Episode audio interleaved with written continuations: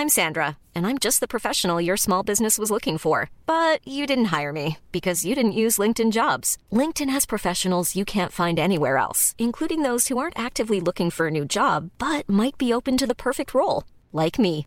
In a given month, over 70% of LinkedIn users don't visit other leading job sites. So if you're not looking on LinkedIn, you'll miss out on great candidates like Sandra. Start hiring professionals like a professional. Post your free job on linkedin.com/people today.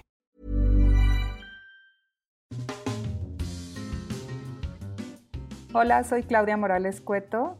Me dedico a comunicar contenidos de psicología positiva y espiritualidad por medio de conferencias, artículos y dando apoyo a clientes que necesitan comunicarlo en sus empresas por medio de sus redes sociales o de aplicaciones.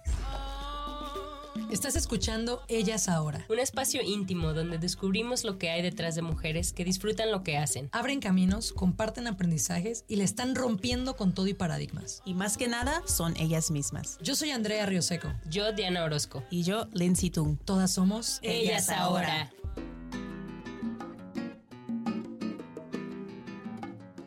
Clau, la psicología positiva habla mucho, y digo, lo tienes en tu página que se llama paraserfeliz.com.mx, hablas de la felicidad. Para ti, ¿qué es la felicidad? La felicidad es como difícil de describir, pero todos nos damos cuenta cuando la estamos experimentando. Es una sensación de tener más emociones agradables o positivas que emociones desagradables o negativas. Y también nos sentimos felices cuando nos estamos esforzando hacia algo que nos ilusiona, cuando tenemos metas y también cuando las logramos, cuando nos damos cuenta de que tenemos capacidades para hacer cambios en nuestra vida o para alcanzar algo que nos había ilusionado, o sea, una meta, entonces también nos sentimos felices. Y esto quiere decir que la felicidad tiene dos componentes. Uno es el hedónico, que está basado en el placer, en las emociones agradables, pero ese tipo de felicidad es como muy pasajera. No podemos tener felicidad nada más basada en, en las sensaciones agradables, porque siempre queremos también crear otras cosas.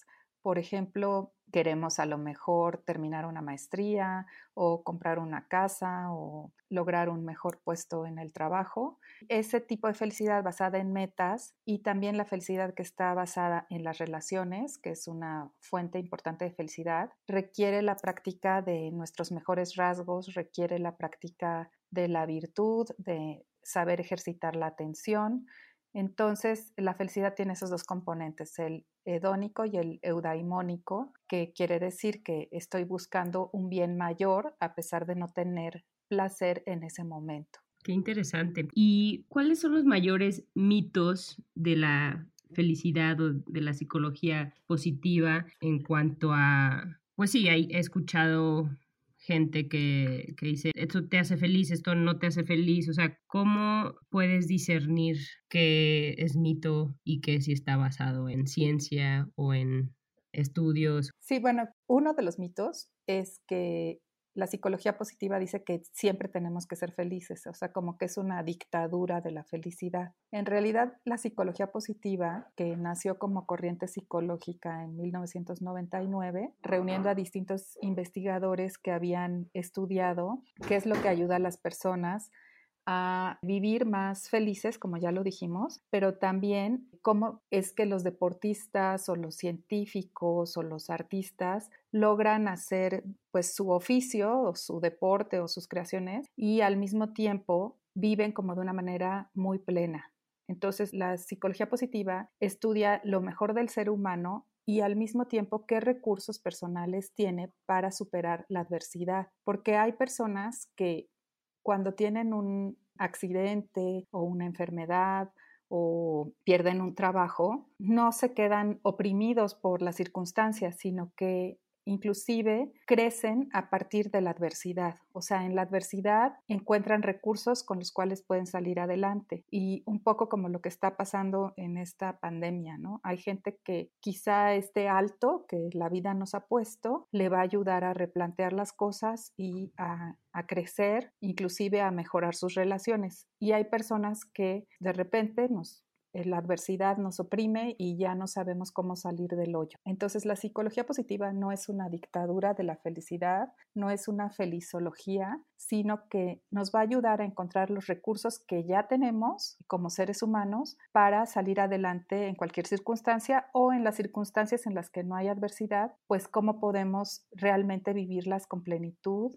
con alegría, porque también Martin Seligman, cuando fundó esta corriente de psicología positiva, una de las cosas que nos ayudó a reflexionar es que, por ejemplo, una persona que esté deprimida, si tú le quitas, le ayudas por medio de la terapia y los medicamentos a eliminar la depresión, no necesariamente es una persona feliz. Y bueno, de ahí voy a enlazar con los mitos sobre la felicidad. Uno de los grandes mitos es que tú recibes la felicidad, o sea, la felicidad llega a ti pero en realidad la felicidad la podemos cultivar y poniendo en tu vida pequeñas semillas de felicidad.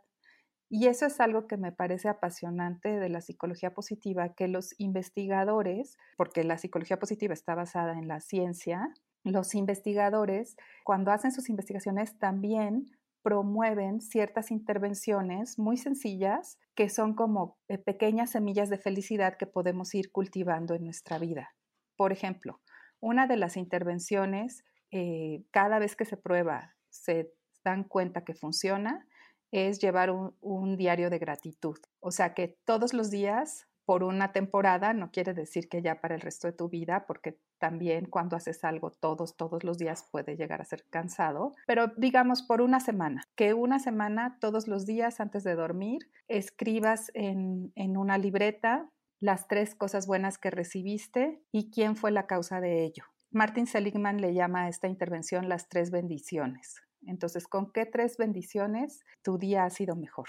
Entonces, escribir por una semana tres cosas buenas que te han pasado y quién fue la causa de ello, tiene un efecto realmente muy benéfico porque nos damos cuenta de que para otras personas somos importantes, nos damos cuenta que alguien se ha desviado de su camino para favorecernos. También nos damos cuenta de que nos, no estamos solos en nuestra vida o que no somos nada más nosotros la causa de nuestra felicidad, sino que otras personas nos hacen felices. También cuando experimentamos la gratitud nos dan ganas de regresar el favor a esa persona o a otras personas, porque quizá yo no puedo hacer lo mismo por, por ejemplo, si me doy cuenta que gracias a un médico mi salud está mejor, pues yo no lo puedo curar a él, pero quizá voy a ser más compasiva con una persona que esté enferma. Entonces, en esta intervención de, de las tres bendiciones, de escribir diario tres cosas buenas que te han pasado, se han dado cuenta que cuando las personas lo hacen por una semana, los efectos positivos de esta intervención duran hasta seis meses. O sea, ¿Por qué? Porque la gente va entrenando su mente, por eso decía lo de las pequeñas semillas de felicidad, va entrenando su mente a observar lo positivo en lugar de solo estar centrados en lo negativo. Y esto es importante porque nuestro cerebro está programado para la sobrevivencia. Entonces, generalmente nos fijamos más en lo que está pasando mal en nuestra vida, en lo que nos molesta, en lo que donde hay un error, donde hay un fracaso. Entonces, eso pasa porque nuestro cerebro está alerta a lo que nos puede hacer daño. Y por esa razón también las emociones negativas, que podemos llamar también emociones desagradables, como puede ser el enojo, la tristeza, el miedo o el asco, son emociones que tienen marcadores fisiológicos muy fuertes. Si yo te pregunto eh, cómo sientes la tristeza, muy probablemente me dirás que, las, que te das cuenta que estás triste porque tienes ganas de llorar, ¿no? Hay una reacción de tu cuerpo ante la tristeza. Si yo te pregunto cómo sientes el enojo, es muy probable que me digas que se te aprieta el estómago o que tienes ganas de pegar o que te hierve la sangre, ¿no? Ahí está esa, esa frase, es que, es que me hierve la sangre. Y eh, si yo te pregunto cómo sientes el miedo, pues muchas veces el miedo lo sentimos con ganas de escondernos o ganas de salir corriendo. Entonces, las emociones negativas, como nos ayudan a protegernos del peligro, tienen marcadores fisiológicos muy fuertes. Pero algo que nos enseña la psicología positiva es que necesitamos crear un balance emocional. Como las emociones negativas son tan fuertes, necesitamos aprender a cultivar las emociones positivas, aprender a darme cuenta que no solo está ocurriendo lo malo, sino que en la vida está concurriendo cosas que quizá no me favorecen con cosas que sí son buenas y que me pueden ayudar a disfrutar más del momento y de la vida en general. Ah, eso está súper interesante. Y sí, ese mito de que te dan la felicidad lo escuchamos en todos lados, o sea, en canciones, en ¿no? Eh, poemas o en todo esto que a veces intentamos ser románticas, pero yo sí lo había notado, que dices, no, pero de que te voy a hacer feliz, ¿no? Y a veces este tipo de cosas se quedan en el inconsciente, ¿no? Y ahorita escuchándote, pues sobre el balance y sobre la responsabilidad de cada quien, ¿no? De, de ser felices, ¿tú cuál dirías ahorita que son los mayores como retos o eh, obstáculos que enfrentamos para para la felicidad, sí, o para sentirnos positivos, para cuáles crees tú que son los mayores problemas. Eh, digo, estamos generalizando y es en esta sociedad, ¿no? Que va a ser diferente para cada quien, obviamente, pero si, si pudieras generalizar. Pues mira, solo quisiera como terminar, o sea, puntualizar y quizás enlaza con esta pregunta.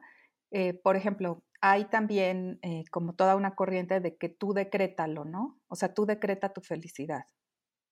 Eh, pero pues no, la felicidad no es magia. O sea, como dije, la felicidad la cultivamos, la construimos, la trabajamos y, muy importante, la disfrutamos. Entonces, en esta sociedad también algo que ha sido muy prevalente es pensar que voy a ser más feliz si tengo más, si compro más, si consumo más. Y creo que pues hay cosas que, efectivamente nos pueden dar un cierto placer hedónico, como ya dije también, eh, disfrutar del placer es parte de la felicidad, pero eh, no podemos buscar la felicidad afuera, necesitamos trabajarla en nosotros mismos. Entonces no la vamos a lograr comprando Nadie va a venir a darnos la felicidad, a hacernos felices. Ese es como algo que hace muchísimo daño en las relaciones interpersonales. Pensar que otra persona es responsable de, mi felicidad. Hay personas que llegan a los 50 años culpando a sus papás porque no hicieron lo que ellos pensaban que, este, que tenían que haber hecho cuando ellos eran niños, ¿no? Porque no les hicieron las fiestas de cumpleaños como a ellos les hubieran gustado cualquier cosa así. Em, entonces, eh, o, de la pareja, ¿no? Que necesito encontrar mi media naranja, porque entonces esa media naranja, entre comillas, me va a hacer feliz. Entonces, eh, me parece que en una sociedad en la que hemos vivido muy instalados en el consumismo y en la inmediatez, o sea que ahora con apretar mi teléfono tengo información em, a la mano. Eh, con usar una aplicación me pueden traer las cosas a, mi casa, ¿no? Eh, o con usar una aplicación puedo estar en contacto con personas. De repente, el pensar que necesito hacer algunos nuevos hábitos para aprender a tener un balance emocional o para reenfocar mi atención puede parecerme como mucho esfuerzo, pero cuando nos damos el permiso de intentarlo, vamos viendo que en realidad los efectos son muy notorios desde el principio y muy disfrutables. Entonces necesitamos tomar la responsabilidad sobre nuestra propia, vida, cada uno de nosotros. O sea, yo debo ser responsable de mi felicidad y te invito a que tú seas responsable de tu felicidad y eso no quiere decir que me vuelva una persona egoísta, sino que en realidad el conocerme, el aprender a estar en contacto con mis emociones, aprender a, regularlas y a expresarlas, me va a ayudar a tener mejores relaciones con los demás. Y esto es súper, súper importante porque hay cinco elementos para el bienestar Eh, uno es tener emociones positivas de las que ya hablamos, otro es eh, involucrarme con las cosas que hago, comprometerme, poner toda mi atención en ello. Otro es tener relaciones positivas, relaciones que me ayudan a crecer y en las que yo también ayudo a crecer a otras personas y se muestra el afecto. Otro es tener un sentido de vida y por último lograr metas. Pero de esos cinco elementos, el elemento que se ha visto consistentemente que más influye sobre la felicidad es tener buenas relaciones con los demás. Y entonces cuando yo aprendo a relacionarme bien conmigo mismo, a conocer mis mejores rasgos, a darme cuenta pues cómo puedo modular eh, mis emociones negativas, aceptándolas y también eh, dándoles su justo lugar, sin dejar que ellas sean las que dominen cómo vivo yo, entonces puedo relacionarme mejor con los otros, no solo con la pareja, sino con todo el mundo, con los hijos, con mis compañeros de trabajo, y entonces pues la felicidad se va a multiplicar. En ese sentido también, cuando decretaron eh, o pusieron este nombre de aislamiento social a la situación que estamos viviendo de eh, confinamiento, pues muchos de los que nos dedicamos a, la psicología positiva dijimos, bueno, esto es incorrecto porque el aislamiento social es algo que se ha visto que no ayuda a las personas a estar bien, de hecho, las personas que viven aisladas socialmente eh, tienen una mortalidad más alta y también se enferman más. O sea, son personas que empiezan a sufrir inflamación celular y esto tiene que ver con que entonces, bueno, pues eh, pueden sufrir más enfermedades cardíacas, pueden estar más propensos a la artritis o pueden eh, aumentar su grasa corporal hay muchas enfermedades crónicas que tienen que ver con la inflamación celular. En esta situación de confinamiento es importante darnos cuenta que nos hace falta estar relacionados con los demás y el confinamiento es un aislamiento físico, no es un aislamiento social. Gracias a la tecnología podemos estar en contacto con las personas, aunque vivan del otro lado del mundo. Em, podemos usar un, pues el teléfono, la computadora, em, el internet para estar en contacto con las otras personas y es importante que todos los días estemos en contacto con alguien más. Eh, yo valoro mucho la soledad, creo que es un buen espacio de reflexión, pero lo que no nos ayuda es el aislamiento social. Sí, qué interesante que digas esto porque antes de esta pandemia se hablaba de eso, ¿no? De que como ahorita, aunque tenemos los celulares y toda la tecnología y estamos tan acostumbrados a todo en un instante y así, de todas maneras seguimos buscando estas experiencias físicas, estas experiencias donde puedas eh, tener contacto con, las personas, ¿no? Y se me hace muy interesante lo que dices em, en cuanto a los retos de la sociedad que vivimos actualmente en 2020. Y no sé si conozcas el libro de Sapiens, ahí dice que, ah, pues habla de la historia de la humanidad, ¿no? Y, y dice, la gente no era más feliz después de la Revolución Francesa, como hablando como humanidad en cuanto a la felicidad, si éramos más felices antes o después de ciertos eh, como momentos clave en la historia de la humanidad y habla mucho de esto de pues que son reacciones químicas no en el cerebro que y es lo que se me hace interesante cómo se detonan esas reacciones químicas o esa secreción y ese sentimiento de, de felicidad y es esto que mencionas, ¿no? Que eso trasciende el tiempo, trasciende las circunstancias, ¿no?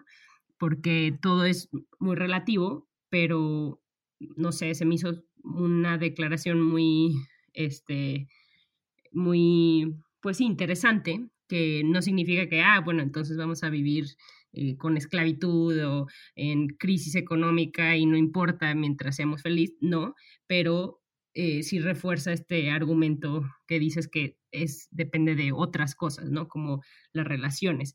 Y otra cosa, Clau, en cuanto a eh, lo que dices de ser feliz. Entonces, se puede, no estás diciendo, me estás diciendo que se puede ser más feliz, pero más bien, se, se, puede ser feliz, tú eres responsable de tu felicidad, pero ¿se puede ser más feliz? O sea, hay como grados de felicidad.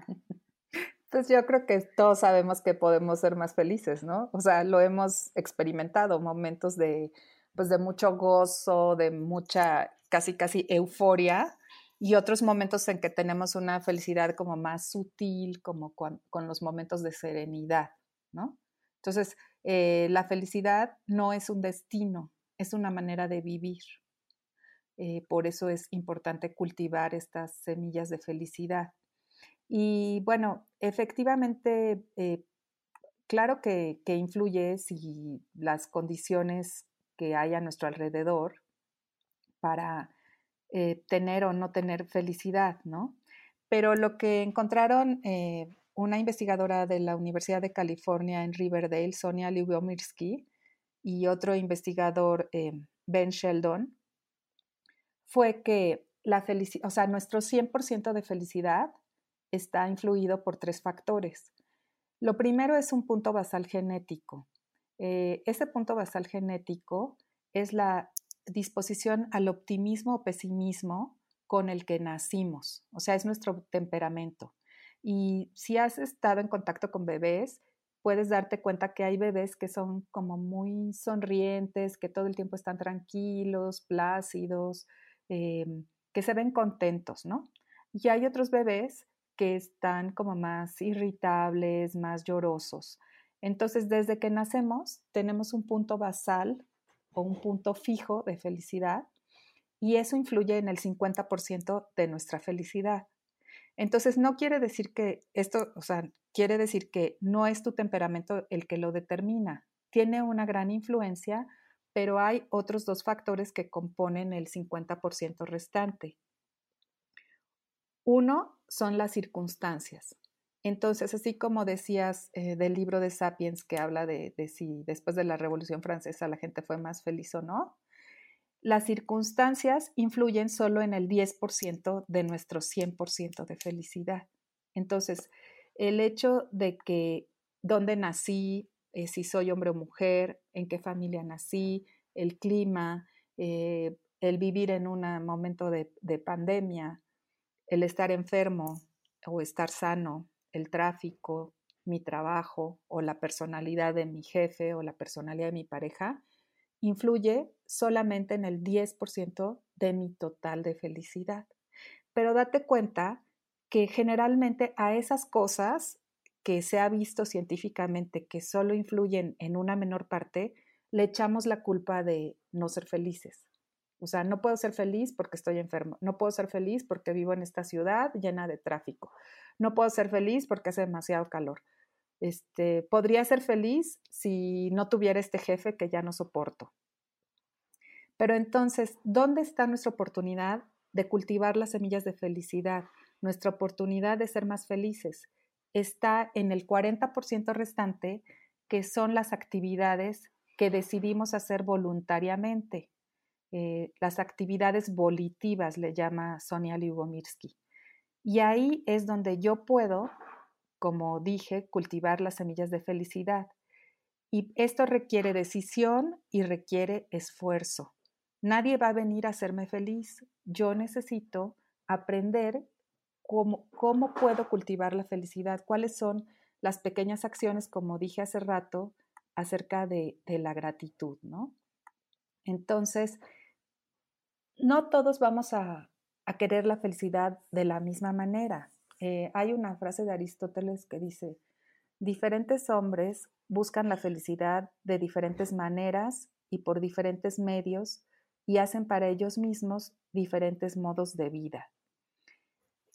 Nosotros tenemos diferentes gustos, diferentes talentos, capacidades, fortalezas, pero hay ciertas cosas que son comunes a todos. Por ejemplo, una ya hablé, practicar la gratitud y expresar la gratitud en la vida cotidiana. Y aún en los momentos difíciles y de adversidad, como puede ser esta pandemia, darme cuenta qué es lo que sí está bien y agradecerlo, ¿no? Darme cuenta eh, quién está cerca de mí, eh, ya sea por, por medio de, de, los medios electrónicos o en mi casa, y agradecerlo.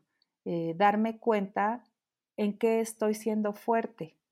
Eso está relacionado también con conocer mis mejores rasgos de personalidad, que son las fortalezas de carácter. Oye, ¿cómo le haces, Clau? Perdón. ¿Cómo le haces para saber eso? Digo, yo sé que esto es muy extenso, pero algunas bases para saber cuáles son esas fortalezas. Bueno, las fortalezas de carácter son los rasgos positivos de personalidad que todos tenemos. Este ha sido todo un campo de estudio dentro de la psicología positiva, porque Martin Seligman y Chris Peterson, que son los que empezaron a impulsar la investigación en este campo de las fortalezas, dijeron, bueno, ¿cómo es posible que exista un manual para definir la enfermedad mental y no haya un manual para definir qué, cuáles son los mejores rasgos del ser humano? Entonces hicieron una investigación que se tardó eh, tres años alrededor de todo el mundo, apoyados por 55 científicos, para revisar en todas las culturas, en todas las religiones, eh, qué es lo que las personas valoraban como lo mejor. Una pregunta sencilla sería, bueno, ¿qué es lo que los padres le dicen a sus hijos cuando eh, les dan consejos para vivir bien y para ser felices? Entonces, de esa investigación eh, pudieron encontrar 24 rasgos que se pueden describir eh, de manera separada uno del otro, o sea, no se traslapan, 24 rasgos distintivos que muestran qué es lo mejor del ser humano en todas las culturas y a lo largo de la historia. Por ejemplo, seguramente cuando eras niña, viste que en muchos cuentos se exaltaba la valentía, ¿no? Como en El gato con botas o inclusive en el cuento de Caperucita, Caperucita no le tiene miedo al lobo, ¿no? Entonces, la valentía es una de las fortalezas de carácter. No, em, a lo que voy diciendo esto de los cuentos es que si pensamos en las cosas que nuestros papás nos leían cuando éramos niños, inclusive ahí podemos identificar muchos de estos rasgos positivos de personalidad, porque la cultura, eh, aunque no los llamaba fortalezas, ya los estaba comunicando como herramientas o como valores para que las personas vivan mejor. O, por ejemplo, cuando te estabas eh, practicando un deporte y tus papás te decían que no te rindieras, pues te estaban comunicando perseverancia, el valor de la perseverancia. O cuando los niños son chiquitos y les enseñamos a dar las gracias y reforzamos que siempre que reciban algo bueno de otros, den las gracias, pues les estamos enseñando a cultivar la gratitud. Hiring for your small business? If you're not looking for professionals on LinkedIn, you're looking in the wrong place. That's like looking for your car keys in a fish tank. LinkedIn helps you hire professionals you can't find anywhere else, even those who aren't actively searching for a new job but might be open to the perfect role. In a given month, over 70% of LinkedIn users don't even visit other leading job sites. So start looking in the right place. With LinkedIn, you can hire professionals like a professional. Post your free job on linkedin.com slash people today. Entonces, Una manera de observarte para encontrar cuáles son tus rasgos positivos de personalidad es darte cuenta qué haces bien, qué haces con frecuencia y qué es valorado o reconocido por los otros. Por ejemplo, aquí en, mi casa, una vez eh, el año pasado, eh, iba a ser el cumpleaños de mi hijo y entonces era un día entre semana, no, no podíamos festejar mucho y yo me preocupé porque cuando llegara del trabajo pues hubiera un pastel y pues que la cena fuera un poco diferente. Y después me di cuenta que al rato regresé a la cocina y entonces mi hija ya había decorado y había puesto globos. Entonces eh, a ella se le da eso, ¿no? O sea, ella es como creativa, eh, tiene como mucho aprecio por el arte y por la belleza y para ella no iba a ser como una, aunque fuera una celebración sencilla, no iba a ser suficiente con que partiéramos un pastel, tenía que ser como en un ambiente bello. Entonces, observándonos y observándonos a los demás, podemos ir intuyendo cuáles son estas fortalezas. Pero como eh, la psicología positiva tiene afortunadamente todo un respaldo científico, cualquier persona puede hacer su test de fortalezas, que está traducido a más de 30 idiomas, en el sitio del Instituto eh, de VIA, el VIA Character Institute. Entonces ahí pueden hacer su test de fortalezas y les va a salir una lista con las 24 fortalezas ordenadas desde la 1 es la que usan con mayor frecuencia a la 24 que es la que usan con menos frecuencia. También es importante saber que todas son fortalezas, o sea, no ninguna es algo eh, malo o una deficiencia.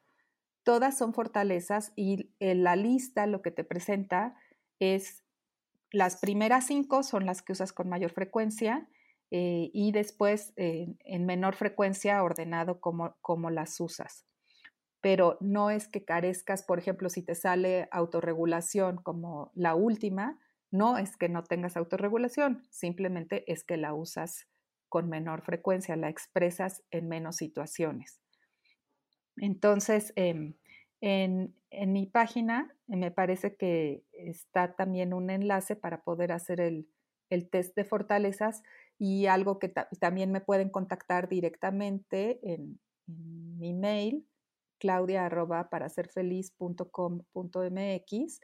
para tener una asesoría respecto a cómo usar sus fortalezas y doy cursos también acerca de, del uso de las fortalezas y el uso de las fortalezas apoyado en mindfulness. Me encanta y también veo que das estos cursos a empresas, ¿no?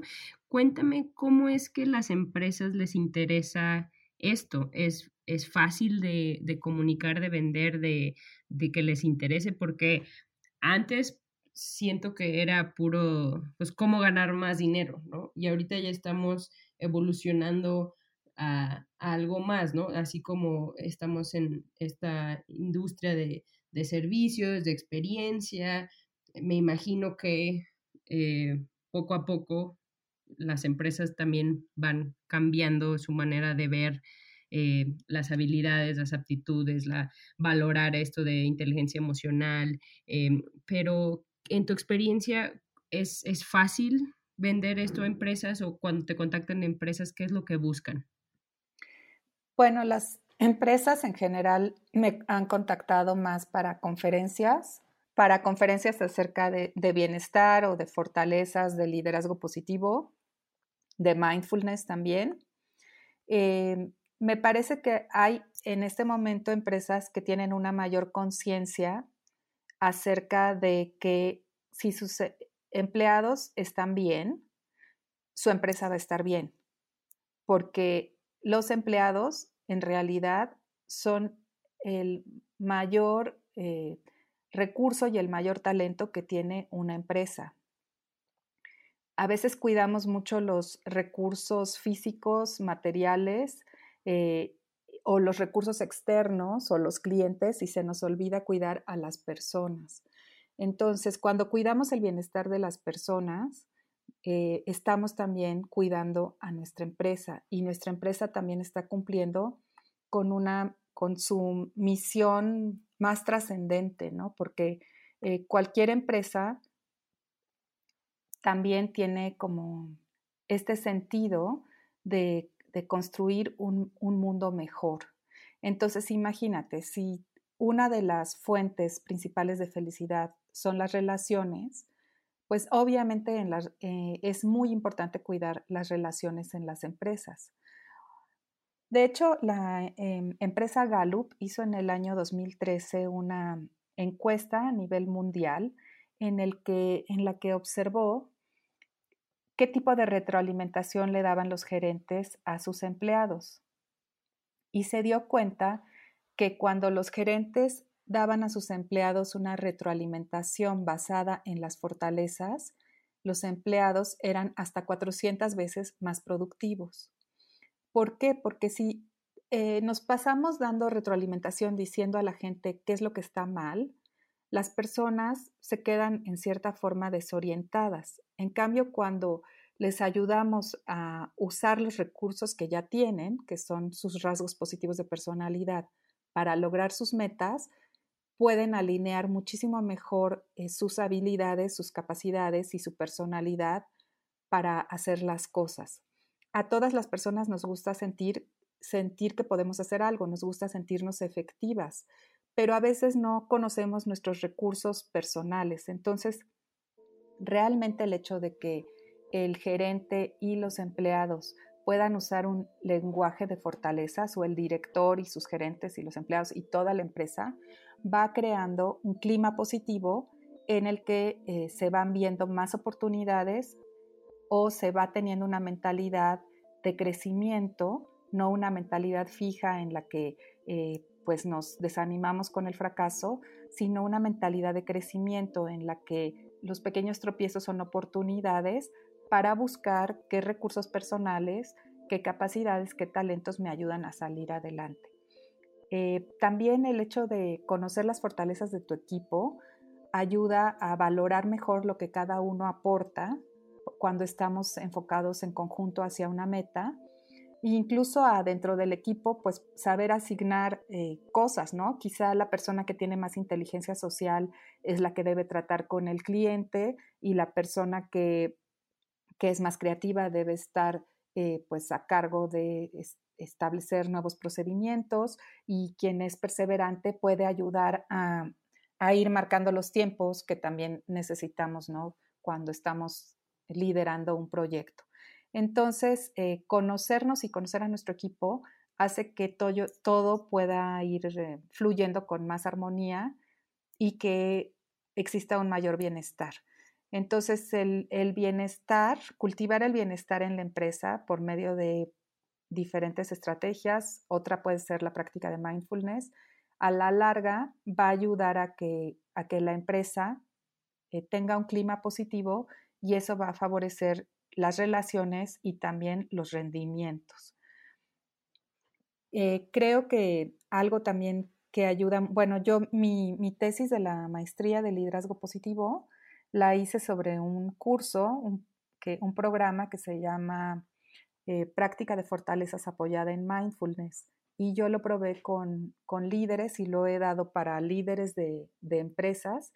En el caso de la investigación que hice eh, para mi maestría, que después repliqué con una compañía de, ciberseguridad, lo que hice fue darles, eh, hacer una medición antes de dar el curso y, y, cuando terminó el curso, a las ocho semanas, o sea, el curso dura ocho semanas, son dos sesiones a la semana y se van dejando ciertas prácticas que son estas semillas para cultivar la felicidad a lo largo de la semana. Y en el curso se combina lo que es la, la práctica de la atención plena, que es poner atención al momento presente sin juzgarlo, con una actitud de curiosidad, apertura y aceptación, con la identificación, exploración y aplicación consciente de las fortalezas. En las dos intervenciones que hice, la que hice para mi tesis y después la que hice con la compañía de ciberseguridad, eh, en todos los casos aumentó el bienestar y aumentó el índice de, felicidad subjetiva, o sea, la felicidad que las personas estaban experimentando. Y eh, en todos los casos también disminuyó la experiencia de emociones negativas, aumentó también eh, la experiencia de emociones positivas, la experiencia de que la vida tiene un sentido, la conciencia de estar llegando a metas y mejoraron las relaciones. También eh, aumentó la sensación de sentirse con más salud y disminuyó la sensación de soledad. Entonces, no es magia, o sea, es que si nos damos cuenta de que tenemos pues muy al alcance de la mano recursos científicos que nos pueden ayudar a conocernos mejor y a usar mejor los rasgos positivos de personalidad que ya tenemos, pues entonces los podemos usar de una mejor manera para incrementar nuestro bienestar. para cuidar de nuestra salud, para cuidar nuestras relaciones. Eh, me parece que pues que hay ahora muchos, em, muchas investigaciones y muchos resultados que nos pueden ir guiando para vivir de una mejor manera. Está buenísimo, Clau. Siento que podríamos hablar de esto muchas, muchas horas y horas y estoy encantada y te agradezco por compartirme esto. Ahorita hablamos de la pandemia, pero ahora sí específicamente tienes algunas, algunos consejos, algunos tips para que eh, podamos enfocar ahorita? Como dices, eh, los he estado publicando en Periodic, que es un newsletter de noticias y que entonces ellos me, me invitaron a, a, compartir diariamente un tip y yo los voy a poner, voy a hacer una compilación en mi página para que puedan estar ahí a la disposición de todos, ¿no? Pero básicamente en este momento es importante que, seamos responsables de nuestro bienestar en donde estemos, ¿no? Eh, creo que lo primero es aprender justamente a tener un balance emocional en esta circunstancia, porque pues si vemos las noticias nos damos cuenta de que las cosas no están así como que muy bien, ¿verdad? O sea, hay todavía quien, quien no se la cree, está en una etapa de negación. Pero pues esta, eh, este virus que nos hace recordar etapas de la humanidad que creíamos superadas, que es el hecho de ser muy vulnerables a una infección, es una amenaza. Entonces podemos reaccionar a esta situación con enojo, con tristeza, con muchísimo miedo y, quedarnos así, o sea, como enfocados en que pues tengo miedo o estoy muy enojado.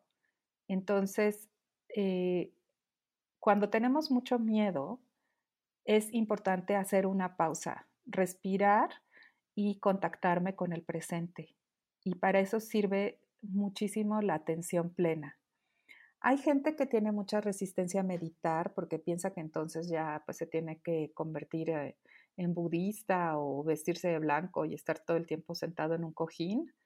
En realidad, eh, la meditación es una habilidad humana en la que me permito centrar mi atención en el momento presente, no juzgando el momento como bueno o malo y sin juzgar mis pensamientos. Entonces yo puedo sentarme tres minutos a contactar con mi respiración y puedo hacer perfectamente una meditación de tres minutos. Y con eso eh, voy a, a, activar mi sistema nervioso parasimpático y voy a estar un poco más tranquilo y voy a poder tomar distancia de los pensamientos acelerados y ansiosos que muchas veces me pueden dominar. Entonces, yo invitaría sobre todo a las personas a, bueno, en este momento, a darse cuenta de lo que sí es y dejar de hacer fantasías catastróficas de lo que no es, porque las fantasías catastróficas solamente nos inquietan. Entonces, eh, pues sí, hay quien dice que después de la pandemia, eh, pues que vamos a estar encerrados dos años, eh, que, que, además va a haber muchas situaciones de hambre y pues que la economía va a estar muy mal. Bueno, tal vez. Ahora lo que nos toca es, eh, pues estamos así como en un capullo, mm, los que podemos estar en casa. Yo sé que hay personas que no pueden porque son médicos, porque están trabajando en empresas que necesitan seguir proveyendo para los que tenemos el privilegio de estar en la casa. Pero los que podamos, pues, ¿por qué no como eh, cada día buscar un espacio como un capullito en el cual meterme para contactar conmigo, contactar con mis emociones y en cierta forma resetearme. Si algo me tiene frustrado, si me estoy sintiendo muy triste, si me estoy sintiendo enojado, contactar con mi respiración, aceptar mi vulnerabilidad, porque habíamos sido muy soberbios. Pensábamos que eh, éramos muy autosuficientes y nos habíamos dejado dar cuenta de que los seres humanos compartimos eso, la humanidad, y que este virus ataca a personas ricas, pobres, hombres, mujeres, eh, de todas las razas, de todas las naciones, de todas las edades. Entonces, es em, aceptar que tengo permiso de ser humano, como dice un, gran eh, investigador y difusor de la psicología positiva que es Tal Ben Shahar, entonces, darme permiso de ser humano, contactar con mis emociones y darme permiso también de ser magnífico, como dice María Sirua, que es otra eh, maestra y conferencista de psicología positiva. Los seres humanos tenemos luces y tenemos sombras. Y aceptarme como soy, ser autocompasivo, o sea, cuidarme cuando estoy cansado, darme cuenta que quizá en estos momentos me siento más cansado haciendo lo mismo o que no puedo trabajar y entonces me estoy dedicando a ordenar mi casa y me estoy dedicando a, limpiar más o estoy en casa con niños pequeños que antes se iban a la escuela. Bueno, reconocer mi cansancio y darme el cuidado que necesito, reconocer mis emociones. Mm, también eh, creo que algo que nos puede ayudar dentro de esta circunstancia es saborear lo bueno. Cuando, por ejemplo, eh, tomamos un helado, a veces, o nos comemos un chocolate, a veces lo hacemos con muchísima prisa y luego no nos damos cuenta, o sea, en un momento ya se terminó. Pero eh, ahora trata de recordar momentos agradables que tuviste en, otras circunstancias. Por ejemplo, puedes eh, buscar a, una amiga con la que fuiste de viaje y tener una conversación acerca de ese momento y saborear ese momento, ¿no? O sea, que eh, esa comida que tuvieron a lo mejor en, en el viaje o cuando se encontraron a una pastelería que hacía, no sé, pastel de rosas, voy a decir, algo que no habían probado, y entonces, ¿qué les llamó la atención? Eh, ¿Qué aromas había en ese, en ese lugar? En fin, trata de evocar momentos positivos de tu pasado, pero con esta técnica de saboreo. Saborear es recordar con todos los sentidos o sea, lo que veías, lo que sentías, a qué olía, eh, a qué sabía, y trata de eso, eh, al revivirlo de esa forma, pues es eh, algo que, que, te va a evocar muchas emociones agradables y positivas también.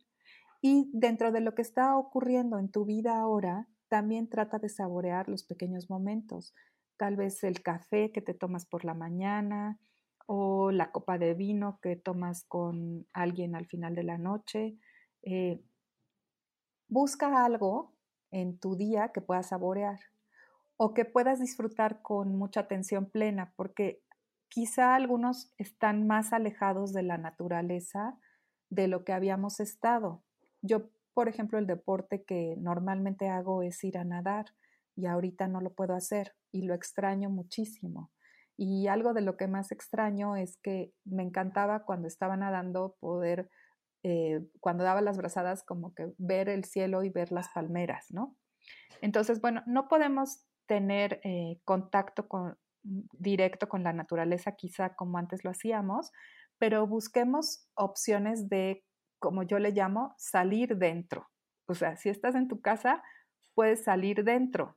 Eh, Quizá tienes un patio, tienes un jardín y si no, pero puedes tener algo natural en tu casa. Quizá tengas una planta o inclusive tu mascota. Y obsérvalo con mucha atención, con mucho cuidado, dejándote asombrar por, lo, por la belleza de, de la creación, ¿no?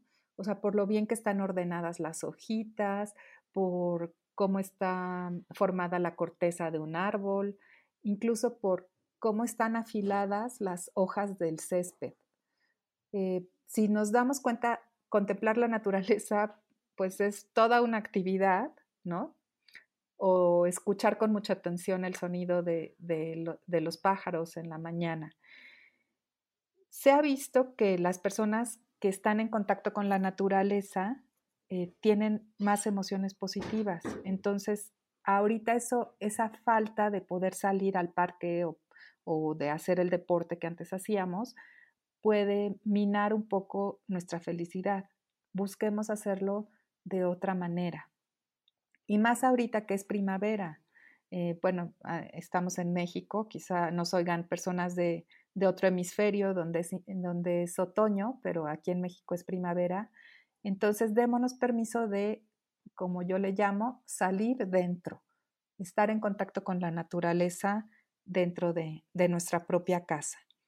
Y una de las em, cosas que nos ayuda a los seres humanos a ser más felices es buscar el bien de los demás.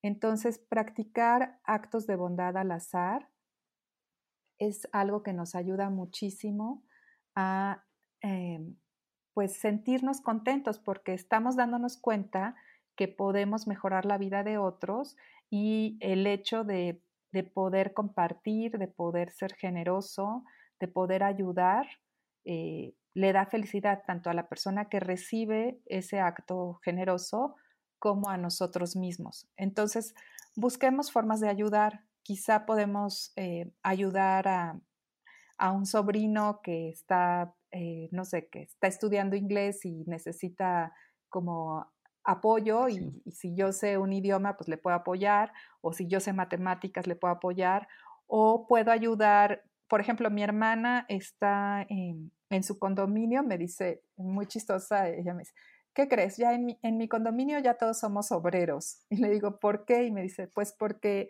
en mi condominio vive la persona que se le ocurrió hacer esta acción que se llama Donemos Caretas, que ya han donado más de 40 mil caretas a los hospitales.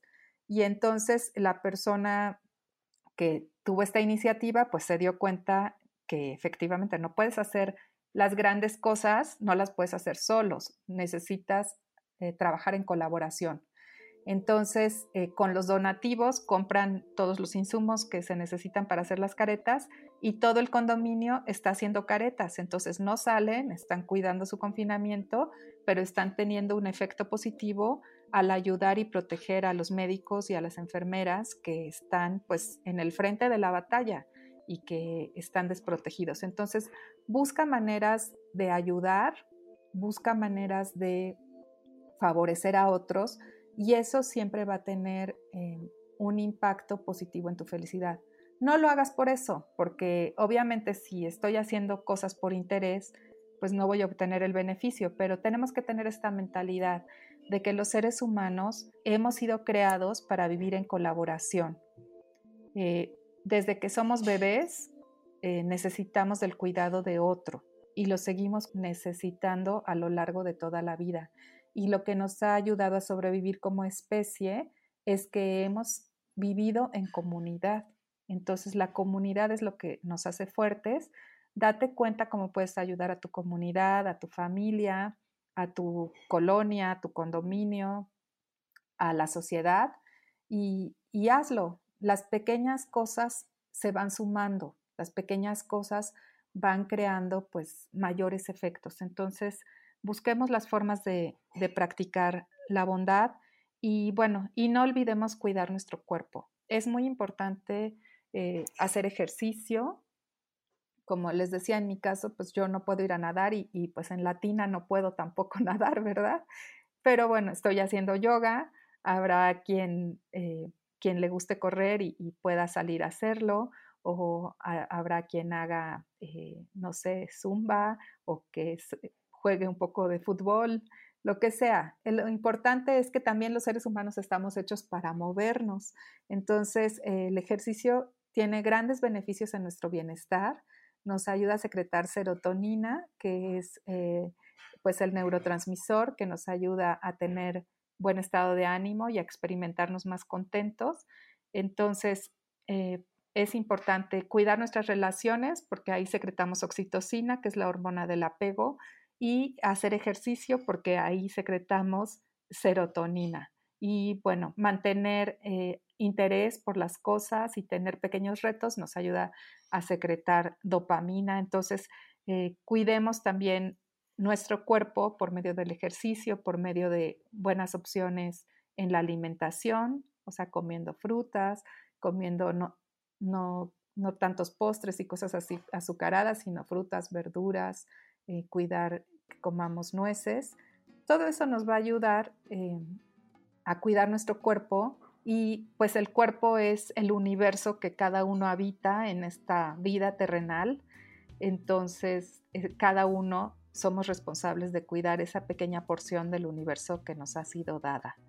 Y lo podemos hacer cuidando lo que comemos, cuidando nuestros pensamientos por medio de la meditación, contactando con nuestra espiritualidad, cada quien eh, de acuerdo a su religión, y, y estableciendo formas de relacionarnos mejor con nosotros mismos y con los demás.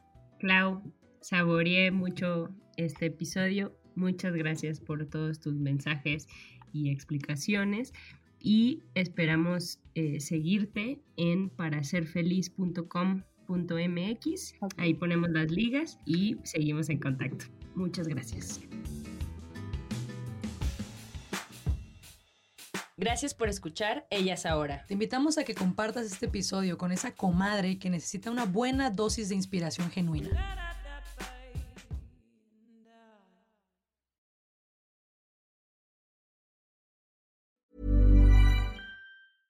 Mom deserves the best, and there's no better place to shop for Mother's Day than Whole Foods Market. They're your destination for unbeatable savings, from premium gifts to show-stopping flowers and irresistible desserts. Start by saving 33% with Prime on all body care and candles. Then get a 15-stem bunch of tulips for just $9.99 each with Prime. Round out Mom's menu with festive rosé, irresistible berry chantilly cake, and more special treats. Come celebrate Mother's Day at Whole Foods Market.